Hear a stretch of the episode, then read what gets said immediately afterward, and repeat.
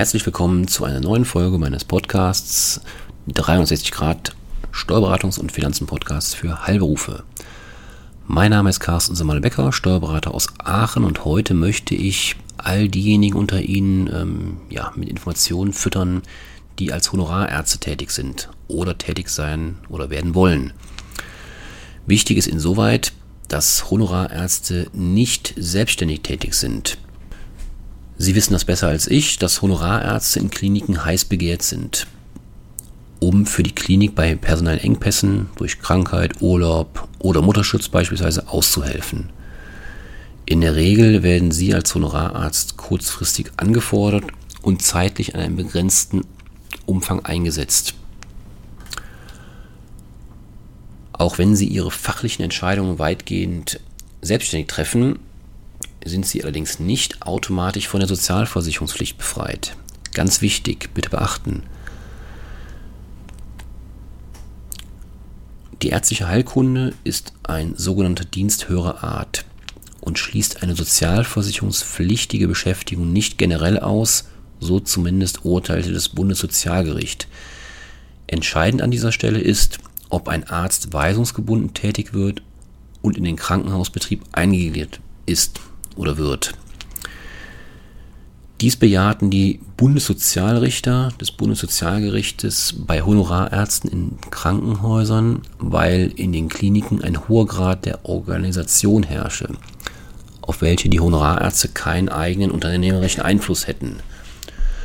Beispiel, beispielsweise ähm, sind Anästhesisten auf Honorarbasis bei einer Operation in der Regel Teil eines Teams das arbeitsteilig unter der Leitung eines Verantwortlichen arbeiten müsse. Gegen die Sozialversicherungsfreiheit spricht auch, dass Honorarärzte überwiegend personelle und sachliche Ressourcen der jeweiligen Klinik nutzen. Ein individuell vereinbartes Honorar, welches über dem Gehalt angestellter Ärzte liegt, spricht zwar grundsätzlich für die selbstständige Tätigkeit, allerdings war das für das Bundessozialgericht ja, weniger bedeutsam. Das Bundessozialgericht entschied mittlerweile in mehreren Urteilen aus diesen benannten Gründen, dass Honorarärzte regelmäßig sozialversicherungspflichtig beschäftigt sind und damit Arbeitnehmer der Klinik des Krankenhauses sind. Für die Kliniken, die ihre Honorarärzte bisher als freie Mitarbeiter behandelt haben, kann es dementsprechend teuer werden, denn die Sozialversicherungsbeiträge werden auch rückwirkend eingefordert. Diese muss dann der Arbeitgeber, die Klinik in dem Fall, regelmäßig alleine zahlen, denn vom Arbeitnehmer dürfen sie in der Regel nur für die letzten drei Lohnzahlungen nachgefordert werden. Das war der Bereich der Sozialversicherungspflicht.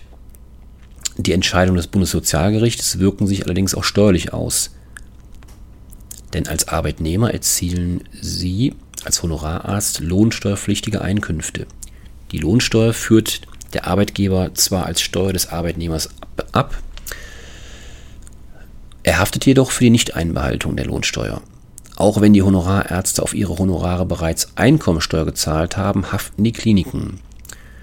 Sie müssen die bisher nicht eintrichtete Lohnsteuer nachmelden, an das Finanzamt abführen und dann vom Honorararzt zurückfordern. Die honorarärztliche Tätigkeit als freier Mitarbeiter wird auf diese Weise künftig kaum noch möglich sein.